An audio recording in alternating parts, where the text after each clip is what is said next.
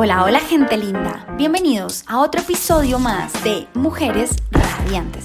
Soy Iván Jaramillo y ayudo a mujeres a confiar y amarse con una visión emocional y espiritual para que así puedan emprender sus sueños. Entonces ya sabes que estás en el lugar indicado si quieres construir esa vida radiante que mereces. Hoy tenemos una invitada súper, súper, súper especial. No pregunte lo que no necesita el mundo Pregunte qué le hace sentirse vivo y vaya, hágalo, decía Brené Brown. Nuestra radiante invitada de hoy me hace pensar en esta frase. Cuando conoces el trabajo de nuestra invitada y ves la pasión y el amor que le pone, ciertamente se nota que a ella la hace sentirse realmente viva lo que hace.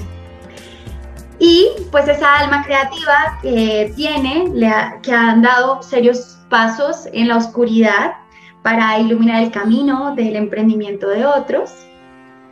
Me he inspirado a compartir con ustedes un pedacito de este libro que se llama El espíritu creativo de Daniel Goleman y bueno, otros dos señores que se llaman Paul Kaufman y Michael Ray, estando en esto. Y dice, pasos en la oscuridad. Las personas creativas se arriesgan, afirma Benny Golson, músico y compositor de jazz. La persona creativa siempre camina dos pasos en la oscuridad. Todo el mundo puede ver lo que hoy en la luz. Pueden imitarlo, pueden acentuarlo, pueden modificarlo, pueden darle una nueva forma. Pero los verdaderos héroes sondean en la oscuridad de lo desconocido. Allí es donde descubres otras cosas. Digo otras cosas porque cuando se descubren las cosas nuevas no tienen nombre, y a veces desafían la descripción. Como un recién nacido, no tiene nombre, desafía la descripción, es arrugado, se parece al abuelo pero tiene un solo día de vida. Se parece a la madre pero también al padre. Sin embargo, al cabo de un tiempo es hermoso y tiene un nombre. Muchas veces son así las ideas, las que creamos a partir de la oscuridad. La oscuridad es importante, así como el riesgo que lo acompaña. En medio de la oscuridad, de lo desconocido que implica comunicar correctamente el mensaje de nuestro corazón, en una marca, allí surge Ángela Espinosa.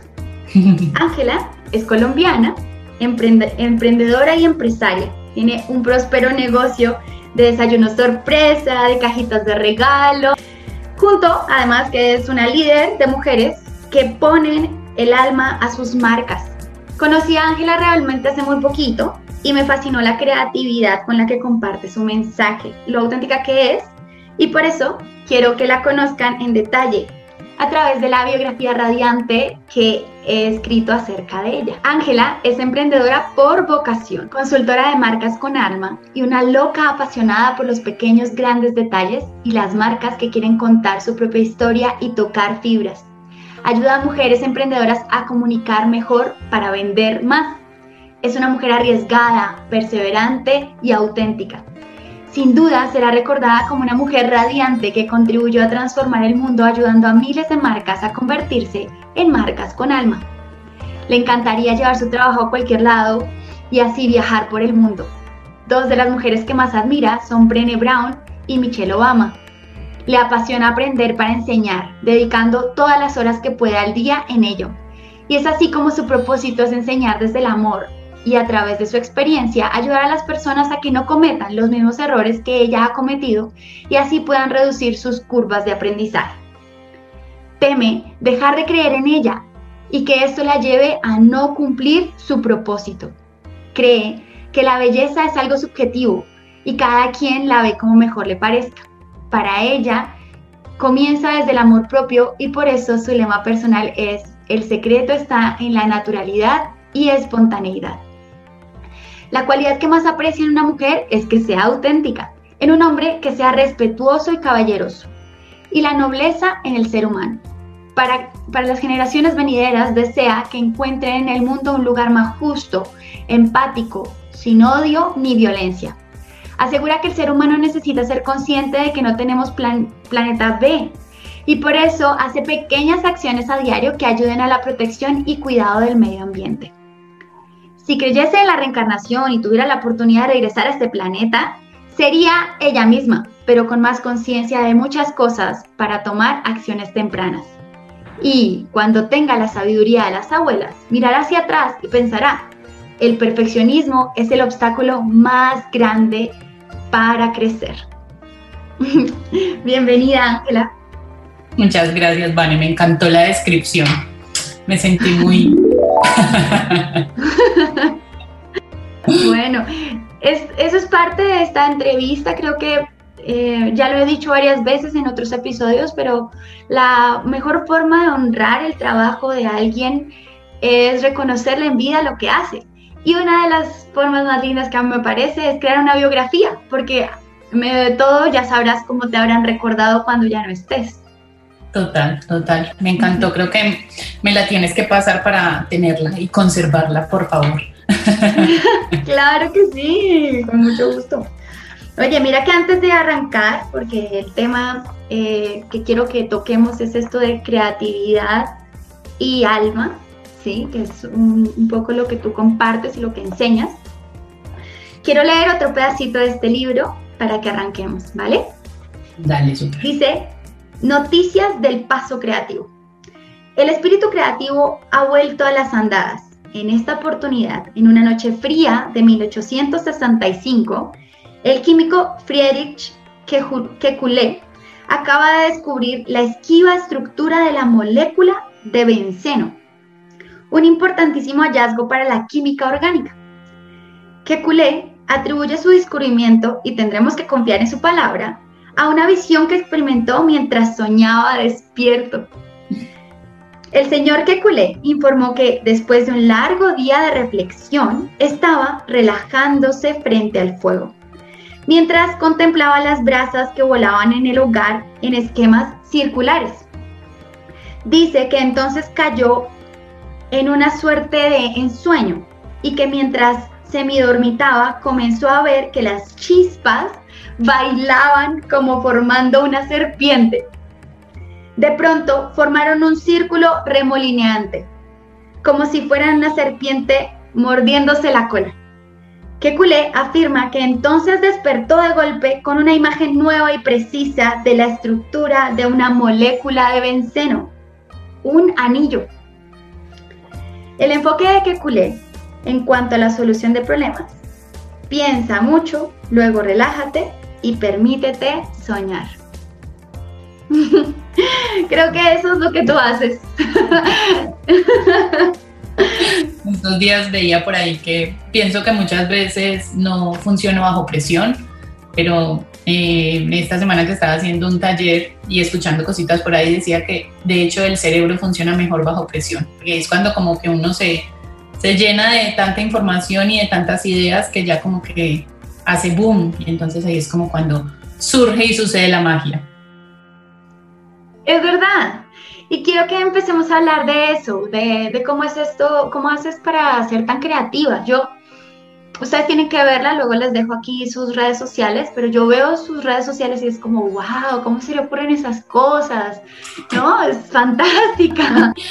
Vane, sabes que yo durante mis primeros 34 años de vida, no sé, 32 años de vida por ahí, eh, siempre tuve en mi cabeza que la creatividad no era lo mío, yo siempre dije que no era creativa, que eso no era para mí. De hecho, cuando estaba en el colegio tenía un novio que me hacía los trabajos de dibujo porque yo, porque siempre asociamos la creatividad con eso, siempre asociamos la creatividad con lo manual y con todo ese tipo de cosas y con, como con lo artístico. Y la creatividad va muchísimo más allá de eso, o sea, la creatividad no es simplemente tener dotes de artista, además la creatividad para todo, para hacer negocios, para crear, para, para cualquier cosa. Entonces siempre tuve como en mi cabeza como esa, esa venda y cuando tú te tú dices no, no, no, yo pienso que las palabras tienen muchísimo poder y cuando tú dices no, no, no, pues simplemente en tu cabeza también se va a armar ese no, no, no y, y nos estamos como castigando todo el tiempo. Entonces yo decía, no, cero, o sea, jamás, no soy creativa para nada hasta que eh, bueno, yo lo asocio mucho con, con, Santiago, con mi pareja. Él es diseñador gráfico, entonces creo que desde que yo comencé como mi relación con él, eh, ahí fue como cuando empecé a, como a descubrir ciertas cosas, porque yo nunca, en estos días pensaba eso y yo decía, yo nunca me veía como haciendo una carta, escribiendo, pues como dibujando, como haciendo cositas, y cuando yo empecé con él, como que esos fueron los primeros regalos que yo le di. Entonces, a investigar, a formarme, y entonces allí ya eh, eso te abre muchísimo, muchísimo más también la, la, mente. Entonces empecé como, como a darme ese permiso de creer que sí, que además porque en muchas cosas me salía como la creatividad y demás y yo decía, pero ¿de dónde carajo si yo pues, o sea, no, pues no, nada que ver. Entonces, como que me, me di ese permiso y, empecé como a investigar y como a hacer, y como dicen por ahí, la creatividad existe, pero te tiene que encontrar trabajando y pienso que eso es mm. totalmente cierto, porque yo pienso que las ideas no te caen del cielo. O sea, la, la creatividad y por cliché y por trillado que suene es un músculo que tienes que entrenar todo el tiempo y que a medida que tú vas leyendo, vas investigando, vas apasionándote por unas cosas, pues entonces vas a comenzar a ejercitar y a nutrir ese músculo y de ahí es donde van a surgir todas esas cosas. Me encanta. Sí, tiene mucho sentido. Y te preguntaba el otro día en un live que estabas haciendo, ¿cómo haces para inspirarte para, tu, para construir tu contenido de marca? que muchas de nuestras em, televidentes, nuestras, nuestra audiencia en de estos episodios em, están emprendiendo o están arrancando algún negocio y claro, les cuesta un montón, siempre me preguntan, Vane, pero ¿cómo hago? Y entonces, ¿qué temas elijo? ¿Y ahora qué publico? Y no. ¿Tú qué sugieres? Man, eso va, eso va en muchísimos factores. Yo pienso que más de un tema de creatividad, que obviamente es importante, es un tema de investigación, de conocer a la persona a la que te diriges, a tu cliente, para saber qué es lo que necesita, cuáles son sus necesidades, cuáles son sus dolores, qué es todo, como toda esa información que tú le puedes dar que sea útil para esa persona.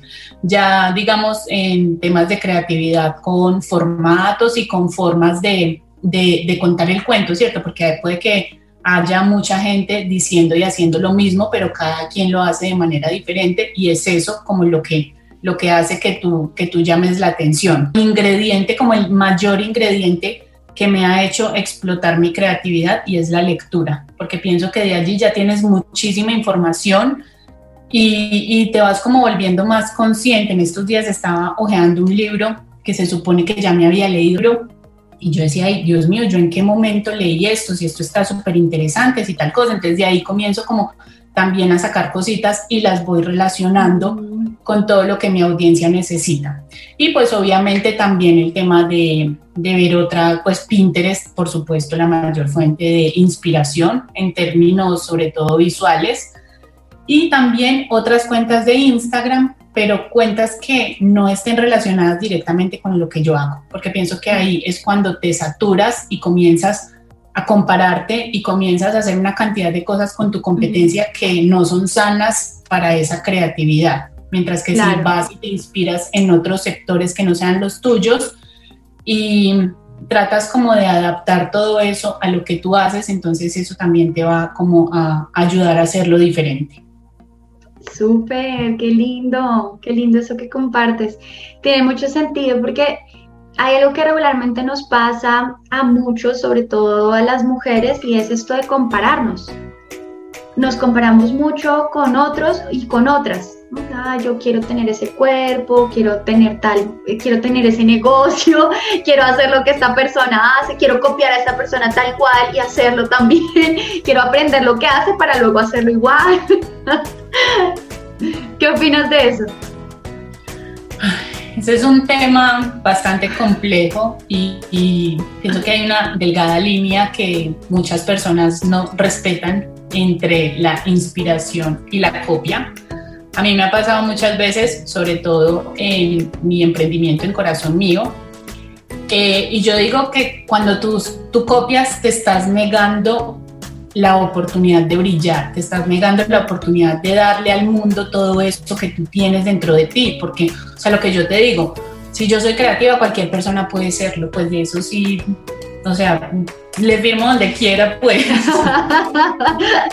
Me encanta. Porque, o sea, cuando tú copias, te, te, estás negando la oportunidad de ver más allá, de mirar, de investigar. Simplemente quieres lo fácil, voy, listo, tal cual, y ya, y bueno, y no importa. Y también tendemos mucho a pensar que es que si a esta persona le funcionó, entonces a mí también. Entonces es mucho lo que pasa como con las estrategias o como con las cosas, y en realidad eso no es así porque todas las personas somos totalmente diferentes y todos los negocios son totalmente diferentes porque si yo estoy acá y tú estás, pues yo sé que tú estás también en Colombia, pero supongamos que estás en España, pues el mercado es totalmente diferente o si estás en Estados Unidos, el, el, mercado también es totalmente diferente, entonces para mí es como, como esto, o sea, como que te estás negando la, la oportunidad de demostrarle al mundo de lo que realmente eres capaz que me hiciste acordar cuando te escucho de este libro lindo de Marianne Williamson que dice en una partecita, dice como que nuestro miedo más profundo es nuestra capacidad de brillar y el poder ilimitado que tenemos en nuestro interior.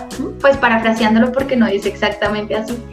Y así es, ¿sí? A mí me ha pasado muchísimas veces que me doy cuenta que personas hacen lo que yo hago y entonces yo, no, como que me hago una triquiñuela mental y digo como no, están en soy demasiado inspiradora, ¿no?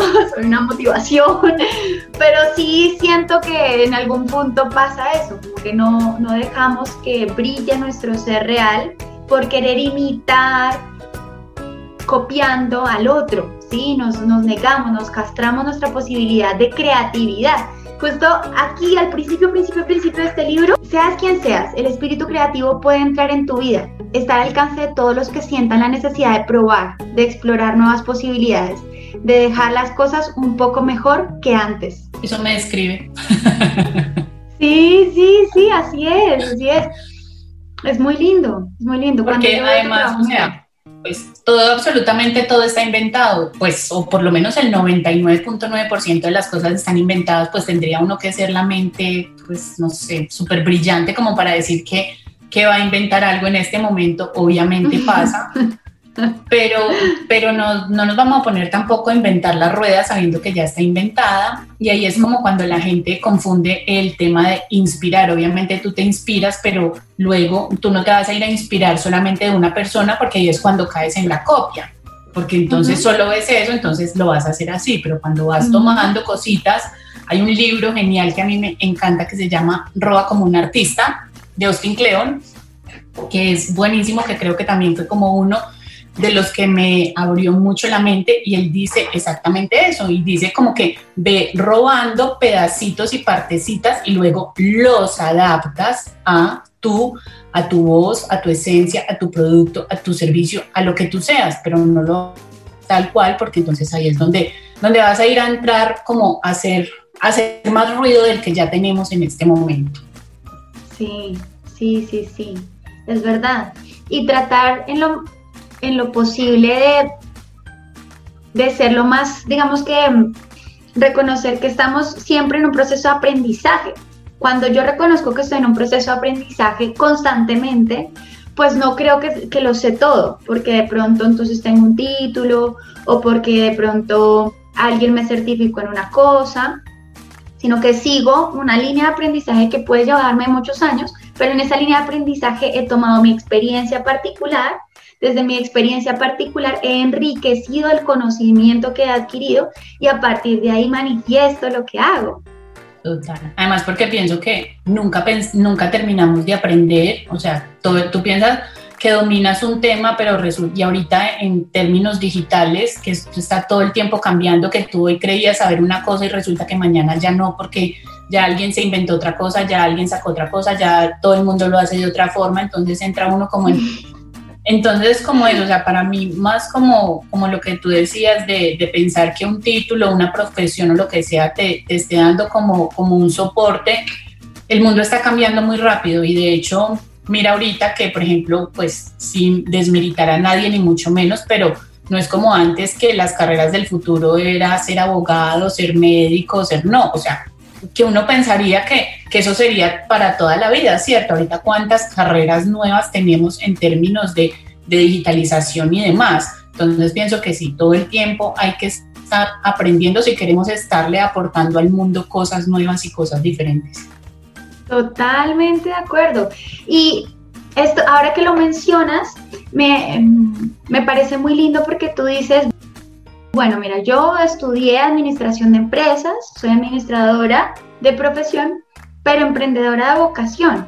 Y fíjate que hay una, quiero que nos ayudes ahí a aclarar esa, esa terminología porque creemos eso, que yo soy lo que dice el título de mi cartón. Y pues, pues no, el cartón lo cuelgas, o sea, el diploma lo cuelgas en algún lado para tener feliz a tu mamá y a tu papá, que diga, mi hija es ingeniera, pero, pero no más, ¿cierto?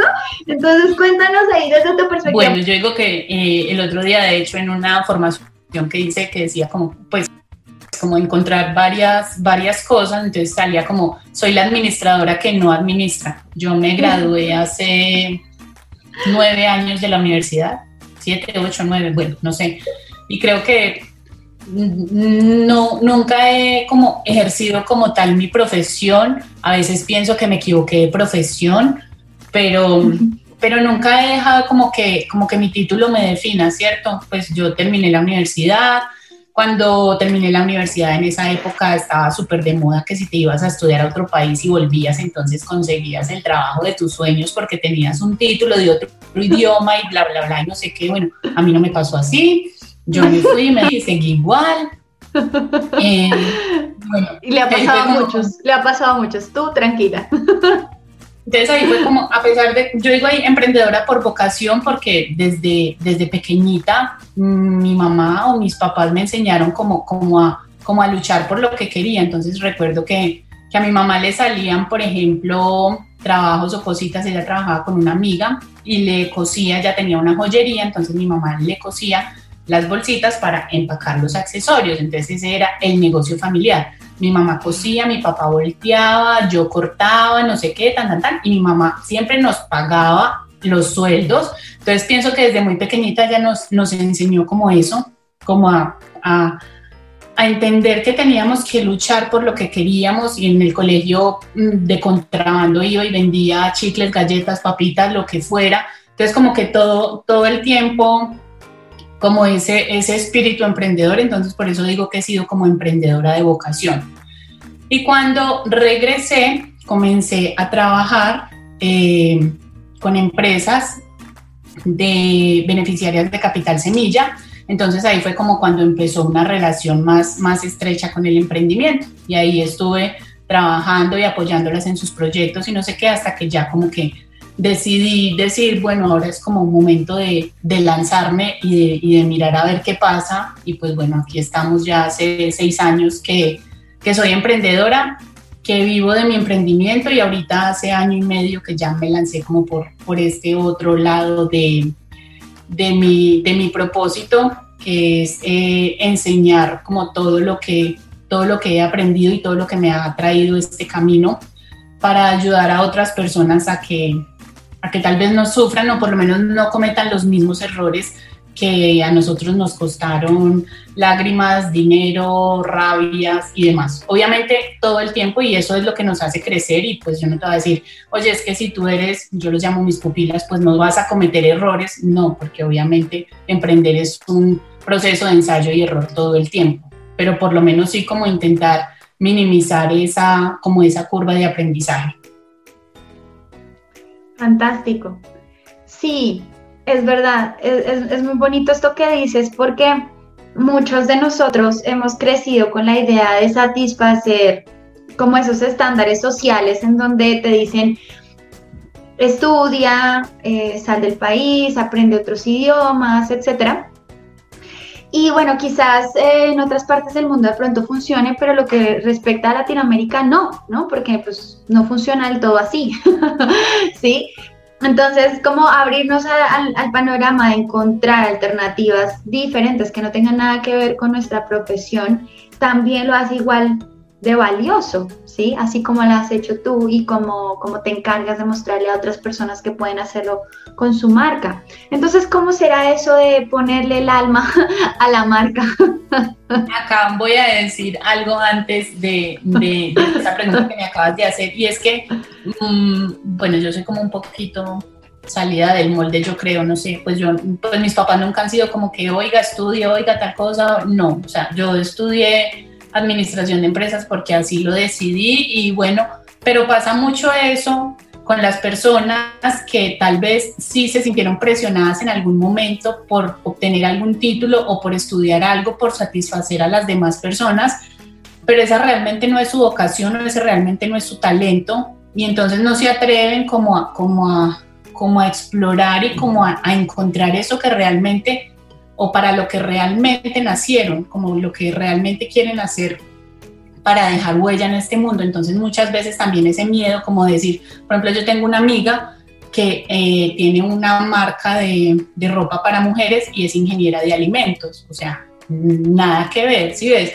Entonces como que muchas personas piensan, no, pero es que si yo soy tal cosa, o pasa mucho también las personas eh, muchas veces de todo este sector de la mentalidad y de todo esto, que son ingenieros de sistemas o bueno, unas profesiones que nada que ver y que piensan como que, pero sí, se, limitan como mucho a, a, ese título de decir qué va a pensar la gente si yo soy una ingeniera o que o si yo soy una ingeniera como la gente va a creer que yo le voy a estar hablando de mentalidad o de todo eso entonces pienso que, que, como que pasa mucho y tenemos es como que destruir esa barrera, intentar destruirla porque finalmente pues puede que hayas nacido para una cosa totalmente diferente que no tenga nada que ver con, con el título y ahí es cuando te digo que un título no te define. Total, total. Y sí, yo estudié otra cosa también y ahora hago otra muy diferente. Exacto, pero entonces como atrevernos a, a, a dar ese, ese saltico o ese saltote pero, pero sí. Y ahorita lo que me dices de todo el tema de marcas con alma, eh, digamos que el término surgió, pues yo no me lo inventé, ni mucho menos, ¿cierto? Pero eh, está como muy relacionado con todo el tema de marcas con propósito, que es, digamos que es prácticamente lo mismo, solo que para mí, eh, no sé, marcas con propósito ya estaba como muy, como muy saturado. Y descubrí leyendo un libro que se llama Marcas que Sueñan, es un librito súper pequeñito que hablaba del término de marcas con alma y sentí que eso me identificaba totalmente. Yo construí Corazón Mío, bueno, antes no era Corazón Mío, antes era una sociedad y ya pues con el paso del tiempo, ya cuando se convirtió en Corazón Mío y cuando yo descubrí como, como todas esas cosas, eh, de que no se trata simplemente de tener un producto y vender, sino que hay que ir más allá, que tú tienes que construir relaciones con las personas que tú estás vendiendo para ayudarle, que es un intercambio de valor por valor, que tú necesitas hacer algo diferente. Entonces ahí fue como cuando comencé como, como, a, como a darle la vuelta y como a decir, de hecho, la palabra corazón mío o el nombre corazón mío nace precisamente por eso, como por toda la pasión, toda la entrega, todo el amor que yo le pongo a cada una de las cosas que yo hago. Entonces de ahí es como, como de donde también se refleja el término, porque pienso que, que más allá de vender, tú necesitas como construir esas relaciones y necesitas ponerle el alma absolutamente a todo lo que hagas. Si quieres que fluya, si quieres que, que eso que estás haciendo pues deje huella creo que cuando hacemos las cosas desde ese lugar, desde, desde esa elección del amor, que además parece tan subjetivo, pero es tan real, cuando lo haces desde ahí el resultado es completamente diferente, completamente distinto. ¿Cómo, cómo hace uno, desde tu experiencia, para ponerle siempre amor a lo que hace? ¿Tú qué crees? ¿Hay alguna receta? Yo pienso que tienes que estar haciendo lo que realmente te gusta pues sí pienso que tiene, o sea, sí que está totalmente ligado con, con, tu propósito y con lo que tú quieres, porque tú puedes, digamos, por ejemplo, ahorita en esta, en esta época que surgieron tantos emprendimientos, tantos negocios nuevos, tantas cosas, gente, muchas personas desesperadas por generar unos ingresos o por generar unas cosas y emprender no es fácil, emprender no es para nada fácil, así mucha gente lo piense, porque la gente piensa que simplemente comprar para vender o, o armar para vender o, o, lo que sea, y no hay nada más lejos de la realidad que eso, y te lo digo porque en el mercado de, la expresión social, de los desayunos, de los regalos, eso sí que se saturó porque la gente piensa que es así de sencillito ir a comprar mil cosas al supermercado, a la tienda o a donde sea, meterlos en una canasta y ya, y pienso que, que eso va muchísimo más allá de eso. Entonces, primero tienes que emprender totalmente desde tu pasión, desde eso que amas hacer, como dicen por ahí, si no te pagaran lo seguirías haciendo, porque si no va a ser muy fácil que tires la toalla. Entonces, en el momento en el que se te presente el primer obstáculo o lo que sea, pues cuando uno hace, uno lo recibe con amor y uno sigue luchando por eso, pero cuando no lo estás haciendo realmente desde tu propósito, desde tu corazón, pues simplemente hacer, bueno, y si te escribió alguien, entonces lo vas a atender ahí como te dé, o si necesitas crear un, un post lo vas a hacer como te salga, si necesitas crear un curso, y de eso no se trata más porque pienso que la gente percibe todo eso. Es verdad, es verdad.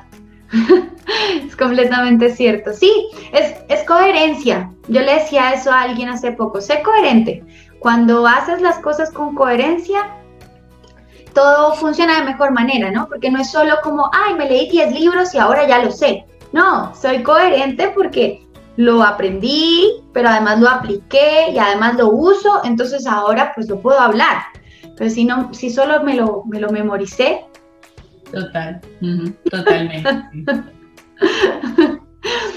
bueno, ¿y cómo hace una mujer como tú para tener dos negocios?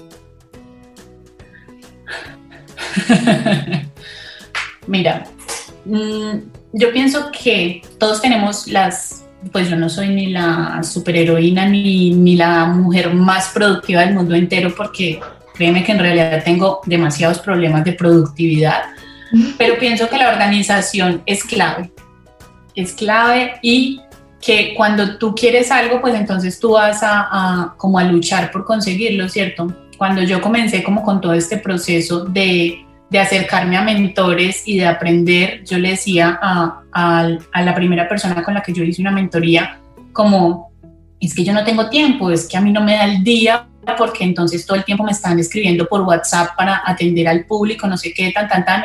Entonces él me decía, ¿cuál podría ser su hora más productiva del día? Yo siempre he sido súper madrugadora, cero trasnochadora. A mí después de las 7 de la noche no me entra absolutamente nada, no me pongan a hacer nada porque nunca ahora sería a las 4 de la mañana. Entonces me dijo, listo, entonces si sabes que es a las 4 de la mañana, levántate a las 4 de la mañana y durante esa hora, pues yo me levantaba antes a las 5, entonces me decía, levántate una hora más temprano y durante esa hora vas a hacer lo que más en lo que más necesites enfocarte todo el día. Hago las actividades que requieren mi mayor concentración.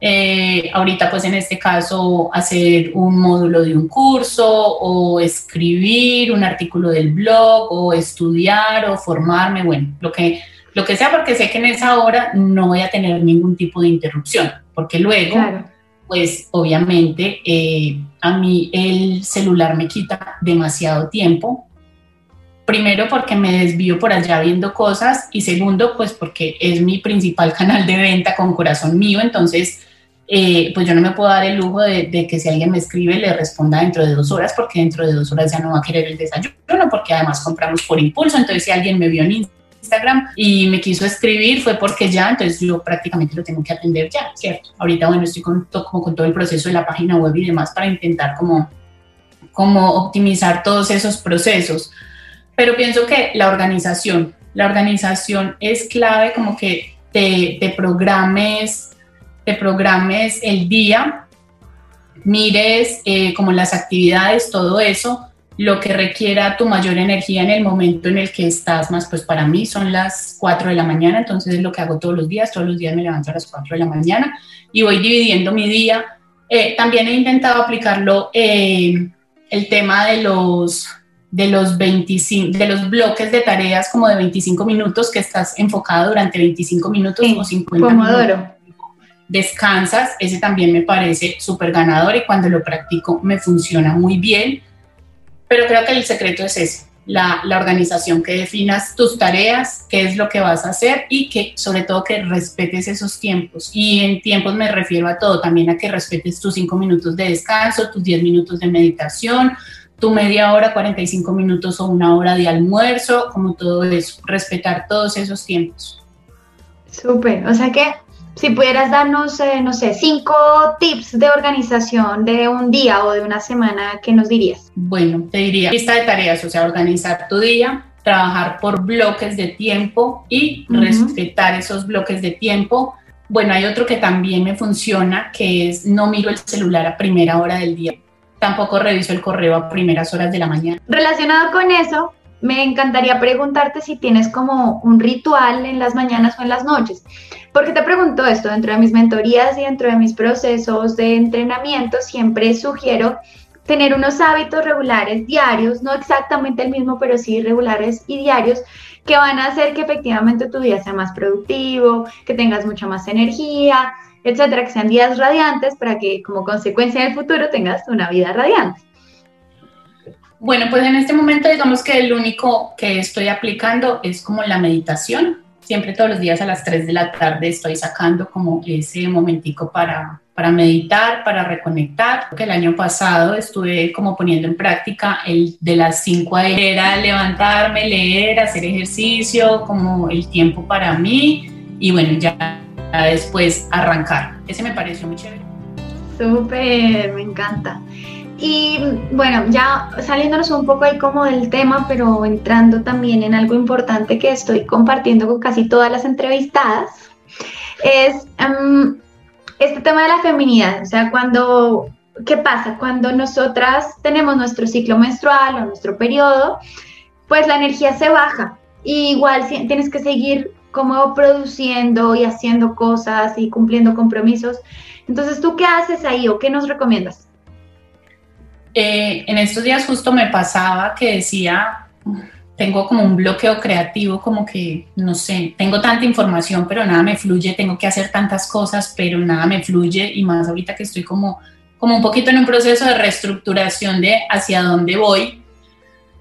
Pero yo pienso que, y lo que me ha dado resultado es simplemente dejarlo. O sea, en estos días, digamos que yo decía, y yo decía, no lo puedo forzar más, simplemente lo dejo a un lado. Entonces, por ejemplo, tengo un canal en Telegram donde todos los días mando truquis y tengo los temas, pero no tenía, no tenía eh, como todo el, todo el desarrollo, pues, y toda la cosa. Entonces, como que un momento dije, ay, pero, pero ¿cómo no voy a mandarlo? Pero luego dije, pero pues si no me fluye, no lo puedo forzar, entonces simplemente lo, lo dejo y, ya porque muchas veces pensamos como que, tenemos que hacer cosas, entonces si dije que iba a publicar tres veces a la semana y no publico hoy porque no, entonces el mundo se va a acabar o si, si, si dejo de hacer algo que dije que iba a hacer, entonces pensamos que va a ser la mayor catástrofe del mundo y nos, nos presionamos mucho, entonces he aprendido también como, como a dejarlo fluir, como que si, si no pasó listo, lo hago a un lado, eh, intento relajarme, intento despejarme, Ahorita decía, necesito desconectarme, quiero desconectarme un día, bueno, en este momento no puedo porque estoy con, con mi mentoría, con las pupilas y demás, entonces pues no me puedo dar ese lujo, pero sé que la semana entrante lo podría hacer un día, entonces habría un día en el que mm, creo que ni siquiera me voy a parar de la cama, no sé, mm, nada, absolutamente nada, porque, porque pasa y porque no es malo. O sea, muchas veces pensamos que, que si nos quedamos un día eh, sin hacer mil cosas, entonces estamos siendo inútiles o estamos siendo pues como una cantidad de cosas que, que, eso en realidad no importa. O sea, si yo me quiero quedar un día viendo series de Netflix todo el día, pues bueno, chévere, porque también uno necesita y creo que también he aprendido como escuchar mucho el cuerpo en ese sentido. Si siento que ya no doy más, voy y me relajo o descanso o lo dejo pasar un ratico y si no puedo, pues que por cualquier compromiso, cualquier cosa, pues vuelvo y lo retomo, pero pienso que lo dejo fluir y he aprendido que si, si no, déjalo un ratico y luego un ratico, un día, dos días, lo que necesites y luego vuelves y lo retomas y seguro que ya fluirá normal. Súper, me encanta, me encanta, tienes toda la razón, es verdad, nos forzamos mucho a hacer cosas, a cumplir, a ir a los tiempos, a etcétera, pero pues somos variables, ¿no? Como lo hemos visto en otros episodios con otras invitadas, pues el día no siempre es soleado. a veces hay, hay nubes grises o a veces llueve o a veces hace mucho sol y está bien. Entonces somos igualitas a eso. y, está bien aceptarlo.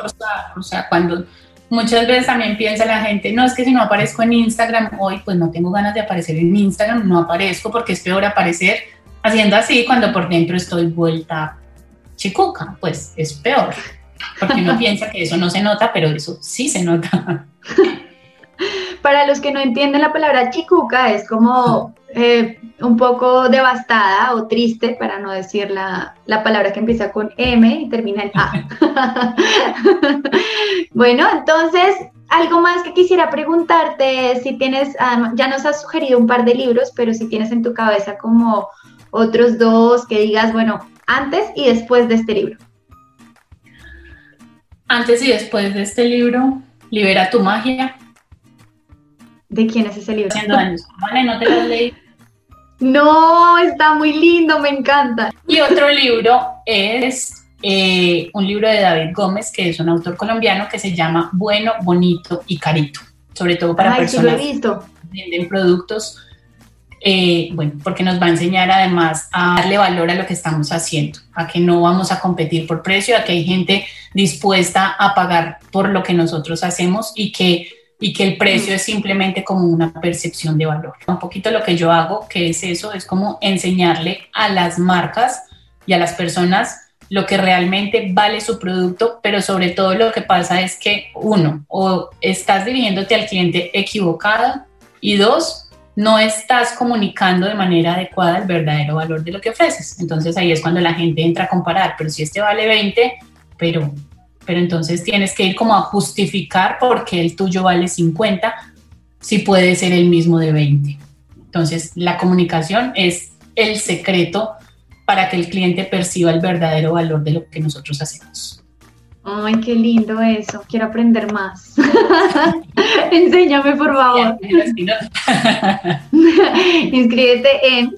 Bueno, entonces, eh, hablemos de eso. ¿Cómo, ¿Cómo llegamos a tus servicios? ¿Cómo nos enseñas? ¿Cómo le podemos compartir a todas las chicas que están aquí emprendiendo y que de pronto tienen estas dificultades?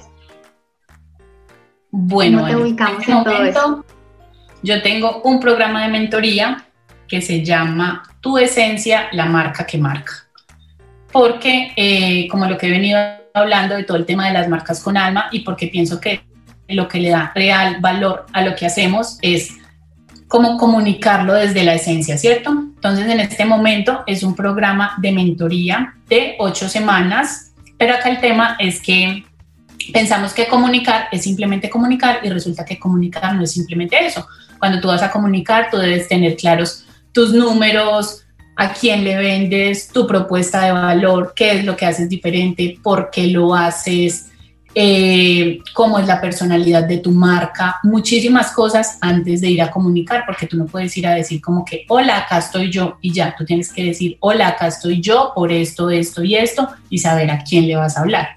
Entonces, eso es todo lo que conforma ese programa. Son todos esos módulos y vamos, es como bien sea para una marca nueva, bien sea para reestructurar una marca, porque lo que te decía ahorita, la comunicación, y ahorita hablamos mucho de la comunicación persuasiva, del storytelling, del copywriting, que es como en todo lo que yo me estoy enfocando, en este momento me estoy certificando para hacer copy, porque eso es en lo que me quiero enfocar, en la comunicación para marcas y en intentar como romper un poquito todo ese ruido que encontramos hoy en digital. Y pienso que es a través de eso y que la comunicación debe ser eh, lo que decías al principio en la biografía, para mí es lo que conecta es como la espontaneidad y la naturalidad. La naturalidad.